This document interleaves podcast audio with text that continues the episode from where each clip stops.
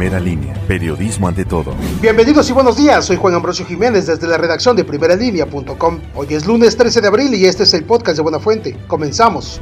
Un hombre de 70 años de edad y en situación de calle conocido como el Huautla falleció la mañana de ayer sobre la calle 5 Oriente, esquina con la calle Insurgentes de la colonia La Purísima. Fue el filo de las 8.30 horas cuando comerciantes alertaron a las autoridades por lo que al lugar arribaron elementos de la Policía Municipal y paramédicos de Protección Civil y bomberos, mismos que confirmaron que ya no presentaba signos vitales.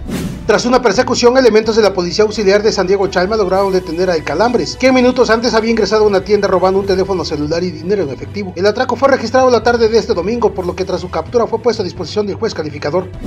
Este fin de semana se realizó el cateo de por lo menos 10 inmuebles en Tehuacán, Ajalpan y San Miguel de los Ochitlán. Esto por parte de la Fiscalía General del Estado, mientras que elementos de la Policía Estatal tomaron el control de la seguridad en el municipio de Ajalpan. Al tiempo que dos elementos de seguridad pública de dicho municipio fueron asegurados y trasladados al C5 para ser parte de una declaración. Esto surge después de las investigaciones que se realizaron desde el pasado 30 de marzo, cuando se registró una balacera entre grupos delictivos y la Policía Municipal de esta zona. Como consecuencia de las compras de pánico, aumentó hasta 8 toneladas diarias la recaudación de basura. Así lo dijo el director de los Elite, Antonio Olaya Hernández, quien señaló que durante estas últimas dos semanas se recolectaron alrededor de 242 toneladas de basura diarias.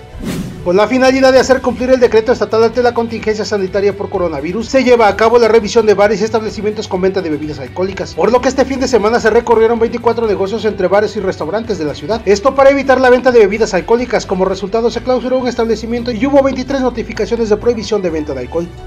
En el mercado La Purísima ha crecido la preocupación de comerciantes locales por las bajas ventas que han tenido en los últimos días, ya que además de la contingencia y debido a las temperaturas que se han registrado en los últimos días, han tenido pérdidas en sus productos, situación que está afectando su economía. Refirieron que existe incertidumbre entre este sector, ya que por el momento están trabajando de manera normal, pero desconocen cómo van a laborar cuando se llegue a aplicar la fase 3 en el municipio de Tehuacán.